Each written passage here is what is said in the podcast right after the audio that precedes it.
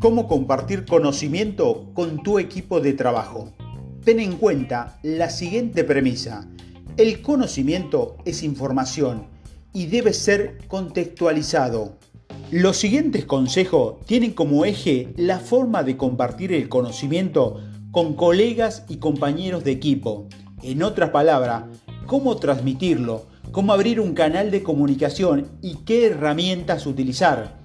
Este enfoque conduce a un clima laboral fresco, con buenos resultados y espíritu de equipo, pues se trata en conjunto para conseguir lo mismo.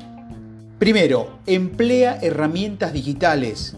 Gracias a Internet tenemos la capacidad de comunicarnos en centésimos de segundo con cualquier parte del mundo. Lo primero que debes tener en cuenta es el uso de herramientas que sean accesibles para todos los miembros del equipo, sin importar el lugar y el momento en que se encuentren. Segundo, promueve la retroalimentación. Es importante que las herramientas digitales que utilices permita que la gente pueda proporcionar un feedback o una retroalimentación. Se debe evitar una transmisión de conocimiento unidireccional, por lo que es mejor usar plataformas de trabajo colaborativa que incentiven comentario para mejorar el contenido. 3. Emplea distintos formatos. La tecnología ha logrado crear muchísimas posibilidades de interacción. El formato de salida de un contenido depende así del tipo de conocimiento que se quiere divulgar.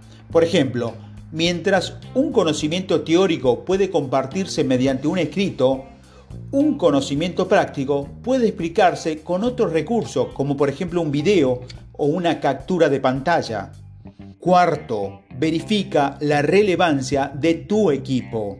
Antes de transmitir el conocimiento a tu equipo, asegúrate de que ese conocimiento es importante y por lo tanto es el ideal para aportar valor a las personas con las que trabajas.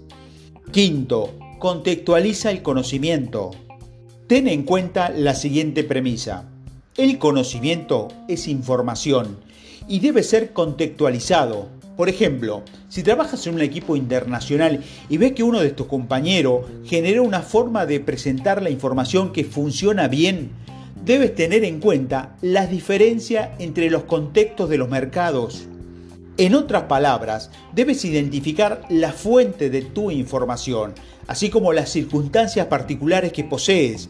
Después de saber de dónde viene, busca interpretarla de acuerdo a tu punto de origen como criterio principal.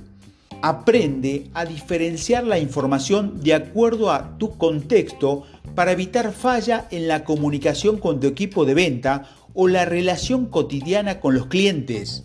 En conclusión, Entender al mundo por medio de lo que otros han vivido es la razón por la que el ser humano ha podido trascender a lo largo de la historia. En el área de ventas, los consejos, las experiencias y los casos prácticos constituyen una fuente de recursos invaluable para el vendedor, sin importar los años de desarrollo en la profesión. Además, no hay nada mejor que un buen consejo para estimular el crecimiento del profesional de ventas. Las experiencias de los demás ofrecen la clave para un aprendizaje práctico y sobre todo para generar resultados efectivos en menor tiempo. Tómate un tiempo y analiza cómo estos consejos pueden mejorar tu proceso de ventas para así adoptar nuevas estrategias en tu seguimiento de relaciones comerciales y cierres de ventas. Te deseamos lo mejor. Muchos éxitos en ventas.